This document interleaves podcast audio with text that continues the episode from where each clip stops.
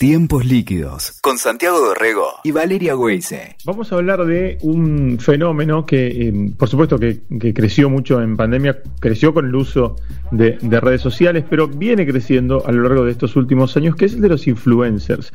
Personas que a través de redes sociales em, sugieren eh, productos, crean contenido, eh, se relacionan con una audiencia y con una comunidad que los sigue, muchas veces muy fielmente, y dentro de este este universo de, influencias hay, de todo, ¿no? Porque está el, famoso televisivo, que también se ha convertido en figura en redes, está de pronto una persona ah, que no era conocida más que por dentro del ámbito de, redes sociales, eh, y también aparecen agencias eh, que se dedican a trabajar con influencers. Una de esas agencias es B Influencers. Juan Marenco es el director, el CEO de, de esta agencia y está en línea para charlar con nosotros. Hola Juan, ¿cómo estás? Hola, ¿cómo estás, Andy? ¿Todo bien? ¿Cómo andás? Bien, muy bien. Eh, estábamos hablando de, y ustedes seguramente lo tienen bien analizado, cómo crecieron las audiencias de los influencers, eh, particularmente eh, con, el aislamiento y con pandemia. ¿Ustedes cómo, cómo lo analizan? Sí, tal cual. Vos, vos lo contabas ayer al principio, digamos, nosotros definimos al influencer más allá del acto comercial, ¿no? Como un creador de contenidos que está en las redes sociales generando contenido. Algunos tienen relaciones comerciales y otros no, digamos, ¿no? Hay muchos que eh, mismo este, te llaman, te dicen, ¿por qué las, las marcas no me llaman? Bueno, no tengo, no tengo tan claro, pero puede pasar. Y durante la pandemia, efectivamente, pasaron un montón de creadores nuevos, ¿no? Pareciera lo que uno está viendo es que hay como una fragmentación de audiencias cada vez más de, nichos y super nichos, ¿no? Eh, y cada vez tenés temas más específicos y más novedosos, y tenés colectivos históricamente relegados y, y disidencias que aparecen creando contenidos en YouTube o en podcast o en newsletters o en Instagram o en TikTok o en Twitch, digamos, empiezan a aparecer como plataformas y creadores que, que, hicieron un montón y las audiencias que lo están consumiendo cada vez más. Eh, a ver, Valeria te saluda. Juan, ¿cómo estás? Ahí nombraste, ¿no? Ese universo, las fuiste punteando, ¿no? De, las plataformas que son un montón. Eh, ¿Cuáles son las que crees que, crecieron más como herramienta o son o, tienen características diferentes? ¿Cómo las están apreciando, ¿no? En esa comunicación del contenido yo creo que nosotros tenemos una tendencia, eh, nosotros de los publicitarios y en general, de eh, querer buscar la nueva tele, ¿no? Entonces estamos todos buscando cuál va a ser la que concentre todo, ¿no? En algún punto. Y creo que esa, esa época de la comunicación está, terminada, no, eso no va a pasar. Eh, sí lo que pareciera es que algunas trajeron características nuevas de consumo, ¿no? TikTok trajo un consumo nuevo. TikTok trajo un consumo que no está asociado tanto al influencer, sino al contenido y a la creatividad, porque vos consumís lo que TikTok quiere que vos consumas en base al algoritmo según tus gustos, que vos ni sabés bien qué es. Y, es muy distinto a, seguir gente como se dice en Instagram, que vos seguís gente por la gente misma. eso ya rompe bastante como el paradigma del influencer como persona al cual estás solo siguiendo, digamos, sino estás siguiendo un tipo de contenido y eso obliga al influencer, por ejemplo, a ser mucho más creativo, a estar como pendiente de cómo, cómo hacerse crecer, etcétera. Eh, me parece que Twitch eh, en algún punto más parecido, digamos, a, YouTube, empiezan a, pelear por la pantalla más grande, ¿no? Por la pantalla de la tele o de la computadora y por más tiempo, ¿no? Esa, cosa del cast de una hora, dos horas, estar mucho más tiempo consumiendo, con una lógica completamente también distinta al, contenido más cortito que te puede dar otro tipo de medio. Entonces ahí tenés como una, una gran división. Y después tenés quizás el contenido no algoritmizado, ¿no? Como por ahí pueden ser los newsletters y los podcasts que vos consumís cuando vos querés, de la manera que vos querés, ¿no? Como que ahí el algoritmo mucho no se mete, es como tu decisión, que me parece tan buenísimo, son, es un lindo consumo también. ¿Y, cómo, mm, a ver, dentro del, del, paraguas de, la agencia, ¿no? De influencers, ustedes tienen un montón de gente este, con la que trabajan, eh, y vos recomendás eh, tener como una estrategia así de, de mm, que atraviese plataformas o concentrarte en una, digamos, el, chico que hace Twitch y hace solamente Twitch y, mantiene las otras redes como una, este, como simplemente para comunicar algunas cosas. O sea, eh, se, ¿se, pueden mantener varias redes a la vez, comunicar bien sobre varias redes a la vez, o es preferible elegir una sola? Mira, es muy difícil eh, comunicar bien en varias redes a la vez. Digamos, la verdad que si vos lo, lo analizás y lo hablas con los propios creadores, en general son, hackers de un algoritmo, ¿viste? Como que saben mucho de uno de los algoritmos. El resto les cuesta, ¿no? Eso suele pasar. Después tenés gente que va creciendo y que se va rodeando bien también, como puede ser eh, Paulina Cocina, ponele, que dice, bueno, ok, ella trabajó muy bien, durante muchos años solo trabajó muy bien YouTube, ¿no? Y trabajó muy bien YouTube y se obsesionó con ese algoritmo, lo entendió, lo aprendió. Después empezó a trabajar muy bien Instagram y lo trabajó y lo entendió. Y ahora está trabajando muy bien TikTok, ¿viste? Pero bueno, no suele pasar eso y la verdad que requiere mucho esfuerzo, mucho tiempo y mucha inversión eh, en dinero, en asesores o en estudio tuyo, como sea, digamos, ¿no? Entonces, en general me parece que también a, los consumidores les gusta tenerte a vos en esa red, ¿no? Uno ve, no sé, a, los gamers que son muy buenos en Twitch y después tienen su Instagram, después tiene 3 millones de seguidores, pero no lo usa, ¿no? Porque, bueno, comunica que va a haber una, un cast y nada más. Me parece que la concentración y el foco es importante. Y, y en esa dispersión y que, que decís muy bien de cómo si sos vivo, ¿no? Te vas adaptando a cada una de las características, pero me, pongo a pensar en el esfuerzo, por lo que describías recién, justamente de ir adaptándose a esas características, es mucho trabajo, ¿no? Este, que por ahí algunos cuando empiezan esto no son conscientes, ¿no? De dónde se están metiendo y otros se lo toman en serio. En esas características de los que se meten en el mundo influencer, porque es muy amplio el abanico, ¿qué notas más? ¿No? Digo, en edades, en características de los que están entrando. Mira, hay como. Eh, primero, esta, cosa de cuando eras chico quería ser este, astronauta y no quería ser influencer, ¿no? esa cosa que se viene andando. Hay mucha gente que se quiere meter por la plata y piensa que va a tener canje, se va a vivir de esto y ya está, digamos.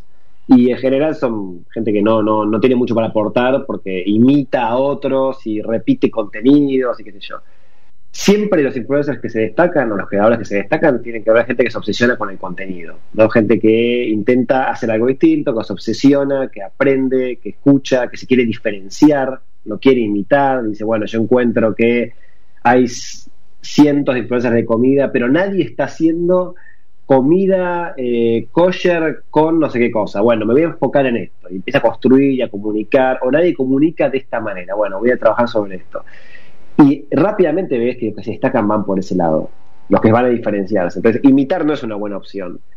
Y la verdad que Instagram es un poco una red social tan, tan trabajada sobre lo, aspiracional que efectivamente trae más a, los copycats, ¿no? Digamos, pero el resto de las redes están trayendo creadores más nuevos, ¿no? YouTube, Twitch y mismo TikTok trae gente que quiere destacarse y buscar talentos nuevos el talento que uno tiene en TikTok no tiene nada que ver con el talento de Instagram, ¿no? Saber editar, construir, hacer transiciones, este, ese tipo de cosas, no tiene nada que ver con alguien que está en Instagram. Uno lo ve hoy en Instagram con la gente que quiere hacer reels y no le sale, ¿no? Digamos, como que le está costando mucho trabajar ese, tipo de formatos.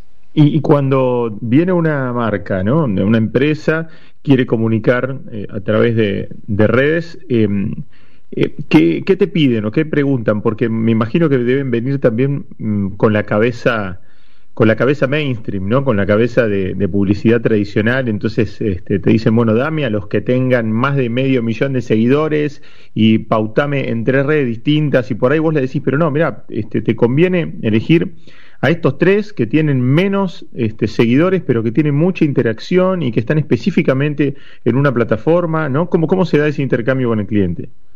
Total, bueno, eh, un poco lo que te decía antes, hay como la búsqueda de la concentración siempre es el camino más fácil, ¿no? Y yo sé que sumo a, a, 3 de 2 millones, ya tengo 3 millones de seguidores, chao, listo, vamos con esto, digamos, ¿no? Y se simplifica mucho. Hay una, primero hay, una, hay una, una relativa verdad que es a cuanto mayor cantidad de seguidores, menor calidad de sus seguidores, ¿no? Digamos, como que hay un, y cuanto menor cantidad de seguidores, mayor calidad de seguidores. Eso es un dato de la realidad. ¿no? de, hecho, baja, baja, el engagement y, el intercambio siempre. Baja el engagement y el intercambio. Y la, y, la calidad de ese intercambio. ¿no? Mm. Como que empieza a ser como a ser más mainstream, empieza a ser como más famoso, a ser más famoso, te interesa más la vida privada que el contenido mismo, y ya se empieza como a, a salir un poco del tema. Nosotros, como agencia, nosotros no representamos influencers, nosotros diseñamos estrategias para marcas, por lo cual siempre esta devolución es una estrategia y a mí no me importa si vos me, venís a decir que querés hablar con tres influencers y solo YouTube, yo te voy a decir para mí lo que tenés que hacer, porque lo que es mejor para la marca en función de esas redes, ¿no? Lo que suele ser mucho más trabajo para nosotros también, porque en general nuestra respuesta es más influencers en muchas plataformas, eh, con muchos contactos y puntos de contacto, pero que efectivamente puede ser mucho más eficiente a la hora de comunicar que un contenido. Que por ahí a veces vale la pena hacerlo porque querés, no sé, un lanzamiento de un producto. Bueno, está bien, nadie lo conoce el producto. No estaría mal que al menos te la conversación, pero después la, el uso, el, el acostumbramiento, en la cotidianeidad puede trabajarse por otro lado. Está bueno eso, esa charla, me imagino, entre ustedes pensando la estrategia del lado de la marca y, el que te viene con un nombre, ¿no? Que escuchó que está mucho en, boca de todos y quiere, ¿no? A, ese personaje. Eh, ¿Cuál es el universo, Juan, de, la carpeta hoy de, influencers? ¿De cuánta gente estamos hablando? Más o menos, ¿no? Mira, eh, hay un estudio que salió el pasado em, que decía que en Argentina hay más de un millón de usuarios con 5.000 seguidores, ¿no? Eh, en Instagram nomás. Eso ya te da un universo, ¿no? Un universo de, acción. Eh, lo cual habla de que vos tenés un montón de gente como para comunicar y usar como canales y qué sé yo. La verdad que hay un montón. Nosotros, por suerte, al no representar, no estamos atados a nada, por lo cual todo lo que aparezca es lo que nos, también nos obliga a estar obsesionados y buscando todo el tiempo creadores nuevos y gente nueva y qué sé yo, y nichos y buscar por ese lado lo que está pasando y estar como muy empapado en esta cultura, a ver qué es lo que vemos. Eh, pero sí, podemos hablar de aproximadamente más de un millón de creadores en Argentina. Claro. Eh, vos decís, claro, nosotros no, no, representamos, entonces también por eso tenemos un, eh, un, ámbito más amplio. Pero no te puede pasar también que algunos te digan, no, yo no laburo con vos porque no, porque no me representás o porque tengo exclusividad con otros. ¿No se empieza a dar ese, ese fenómeno? No, porque yo trabajo con los managers directamente. O sea, nosotros nosotros trabajamos para marcas. También en la marca yo le vendo la estrategia, la creatividad, el, pool de influencers, el porqué, el seguimiento, las métricas, todo ese valor agregado que no se lo va a dar un manager que es solo un representante, digamos, que está bien su laburo, pero que agrupa, ¿no? Entonces, básicamente me ayuda a, hacer, agilizar el proceso, ¿sí? Y aparte vos eh, también planteás ahí una estrategia, ¿no? Planteás una estrategia, dibujás una, una campaña. ¿Qué te pasa con, con, el, con el influencer que es medio rebelde, viste? El sin ley que no te no te respeta la campaña, hace lo que quiere, viste que pasado mañana te, aparece con un producto que es distinto al otro, viste, o te, no sé, o, ves el producto que le diste para que haga la campaña al otro día y lo tenés ahí atrás en un, en un estante, viste, tirado ahí, oxidado. Bueno, sí, es verdad. Eh, por suerte cada vez pasa menos, porque están profesionalizados, la verdad es esa. Y después tuvo que llegar a hacer contratos. Hoy todos tienen un contrato, firman un contrato, eh, los contratos son muy claros, donde si no haces esto no cobras y, digamos, si no cobras es el peor momento para cualquiera, digamos. Eh, pero bueno, por suerte la verdad que se ha profesionalizado bastante, tenés algunos que todavía se creen muy estrellas, eh, pero en general el influencer que vive de esto y nació en las redes sociales entiende que es un trabajo, ¿no? Y, y es como muy profesional en eso. Por ahí, el que viene de otros medios, y que todo esto como, como algo que se agregó después, tiene una cosa más, más de estrella y de famoso que cree que hay que rendirle, ¿no? Este, arrodillarse, qué sé yo, mm. exactamente, pero la verdad que son pocos. O sea, la verdad que en general está bastante profesionalizado y efectivamente también es, uno que tiene que cuidarse de decirle, bueno, eh, es exclusivo, no puedes tener otro, producto atrás, no puedes tener una competencia dentro de dos meses, digamos, ¿no? Que hay como una cosa que uno tiene que ir como eh, cuidando antes. Eh, Juan, y en ese sentido, justamente también por las características no solo del influencer y de, las plataformas, eh, la estrategia de comunicación varía muchísimo en cuanto a a los tiempos de la campaña, digo, este, tiene que pensarse la lógica esa de, cómo comunicar en general, cómo, lo hacen, digo, este, eh, ¿qué, qué, qué, es lo novedoso? ¿Tiene que ver con que ellos desarrollan un contenido sobre ese producto? ¿Qué es lo que desarrollan en torno ¿no? a cómo presentarlo? Mira, nosotros lo que les entregamos a los influencers es una estrategia y un marco de referencia, ¿no? Básicamente. Y después la creatividad en general es una co-creación donde el influencer pone todo su conocimiento, porque si alguien conoce a su audiencia es el influencer, no soy yo, ni la marca. Digamos, ellos conocen muy bien qué le gusta o le deja de gustar a su audiencia o qué le puede ser permeable o no, ¿no? Si yo voy a buscar a un influencer de humor, no puedo esperar que ese influencer ponga el producto y haga un PNT, sino que debería construir un guion con eso. Entonces, le pedimos el guion, le aprobamos el guion, le pedimos la filmación, le aprobamos la filmación y después salimos al aire, digamos, o después lo publicamos, ¿no? Y ese tiene, un proceso de trabajo que lleva tiempo y que hay que trabajarlo. Pero efectivamente, todos eh, los insights, digamos, de su audiencia vienen del lado de ellos. Entonces uno planifica la campaña, calendariza y decís, bueno, dos días antes tienes que presentarme esto, dos días eh, el guion para ir filmándolo, etcétera, etcétera. Y, bueno, vos haces después tu, eh, tu filtro pensando en los eh, ya como los influencers díscolos o en, los que estuvimos charlando antes. Vos también, me imagino que llega un punto que empezás a, empezás a filtrar en tu carpeta, también vas, vas descartando, ¿no? Vas haciendo un Tenemos gente de... la que lo que no nos gusta trabajar, totalmente, sí. pasa. que se fueron ganando su, su pequeño mote, digamos, por ser este, poco profesionales o por clavarte un día antes o por desaparecer o por querer cobrar cualquier cosa para romper el mercado porque sí y al día siguiente bajarse por la mitad, digamos. No, eh, Digamos, hay, hay gente que todavía tiene ese, ese, tipo de, de, cuestiones y la verdad que sí, efectivamente elegimos y si podemos no hacerlo, no trabajan con esa persona. Y debe estar lo, lo contrario, Santi, ¿no? Los, predilectos, eh, esos que son una perlita, ¿viste? Y que, saben muy bien del negocio y está aceitado. Eh, contame, Juan, la, la edad del influencer más chico con el que han laburado en, este sentido, ¿no? Este, metiendo marca. Eh, mira, te diría que creo que fue 12, 13 años algún TikToker cuando hicimos algo con, con un champú para piojos fue divertido. Eh, fue una, cosa rara hacer y estuvo bueno, funcionó. Hicimos un TikTok con ellos y creo que dos o tres años fue lo menor que hicimos. Eh, y eh, Influencers labura en, en, varios países del mundo. ¿Vos te, haces, eh, haces entrecruces este, de, de, públicos? Te ¿cómo, ¿Cómo manejas esos, eh, esos segmentos, esos segmentos de, de, territorio, digamos, de países? Nosotros tenemos oficinas en Argentina, México, Perú y Londres, digamos. Eh, Europa, bueno, se maneja por, sí solo, pero Latinoamérica tiene cierta, cierta unificación. Eh, por ejemplo, Colombia y México tienen, es impresionante, vos tenés un montón de clientes colombianos que tienen su mayor audiencia en México, entonces ah, eh, y México y Argentina tienen cierta preponderancia en Latinoamérica cuando están buscando campañas regionales, ¿no? Cuando esa campaña es muy regional, habitualmente con equipos mexicanos, equipos argentinos, podés trabajar en ese sentido. Si no, se trabaja muy localmente. O sea, si no, es como marcas locales, influencers locales y, digamos, y audiencias locales. Pues también distintas plataformas. YouTube eh, es una plataforma que permite, tiene más como consumo entre países. Instagram no, tiene consumo mucho más local, ¿no? Todo depende cómo lo vayas, la estrategia que estés tomando. TikTok también es un poco más regional. Pero de repente como qué, plataforma uses y qué estés comunicando, qué tipo de estrategia eh, vas a usar.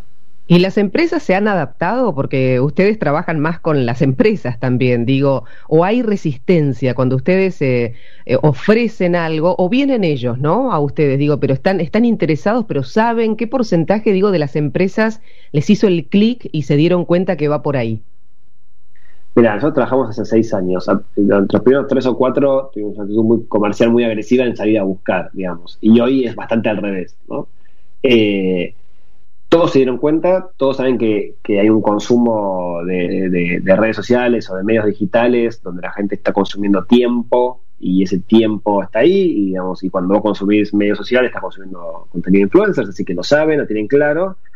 Les cuesta mucho saber qué, por qué, para qué. Digamos, hoy los que toman decisiones tienen Instagram, por lo cual piensan que todo es Instagram, ¿no? Eso siempre es así, el que toma decisiones este, este va creciendo en edad y en ese, ese crecimiento de edad dice, bueno, yo ya opté esto, ahora es esto entonces ahora tenés que ir con TikTok, con Twitch y cuesta mucho la, la, readopción y, vuelvo a lo mismo. Esta búsqueda de concentración tiende a, no tomar riesgos y la verdad que creo que hoy tenemos que adaptarnos. Es más trabajo, es más difícil, pero que las audiencias están fragmentadas y que tenemos que animarnos a hacer cosas más abiertas y más plurales. Y lo que pasa es que viste que a veces te debe pasar con gerencia de marketing que planificaron de acá para el año que viene y, ya y ya, ya ellos dicen, bueno, tengo estos dos avisos, esta, esta dos vía pública, este spot en la tele, estos tres en Instagram. Y decís, no, no, pero en realidad tendríamos que hacer más atomizado, no tres de Instagram, sino diez de Instagram y diez de TikTok, por menos guita, ¿no? Y cambiarles y ya eso les, les, revienta la cabeza, es como que eh, los, los corres del eje.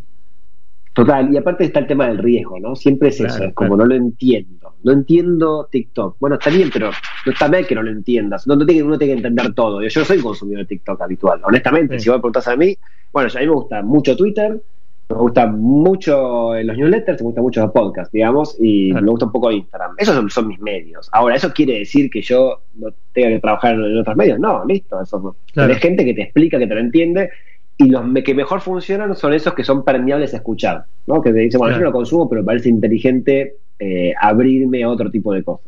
Es interesante lo que decís de los, de los newsletters porque han salido, eh, y yo viendo también medios de afuera, medios de tecnología, que es lo que leo yo en general, han salido eh, algunas plataformas que apuntadas justamente a agarrar ese fenómeno, ¿no? Este, y a, y a, y, a poder monetizar también los newsletters, ¿no? Para que el creador que está, que tiene de pronto una buena base, genere allí como una suerte de, de modelo de suscripción, está creciendo, ¿no?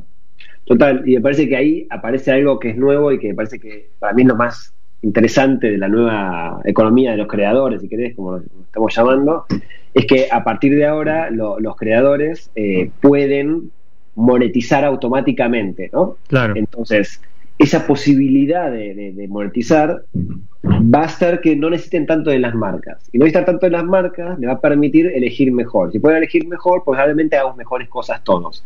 Entonces, eh, ningún, yo creo que los modelos ad-based, digamos, los, modelos este, solo basados en la pauta, tienden a desesperarse tanto por la pauta que medio que se, se pierden, ¿no?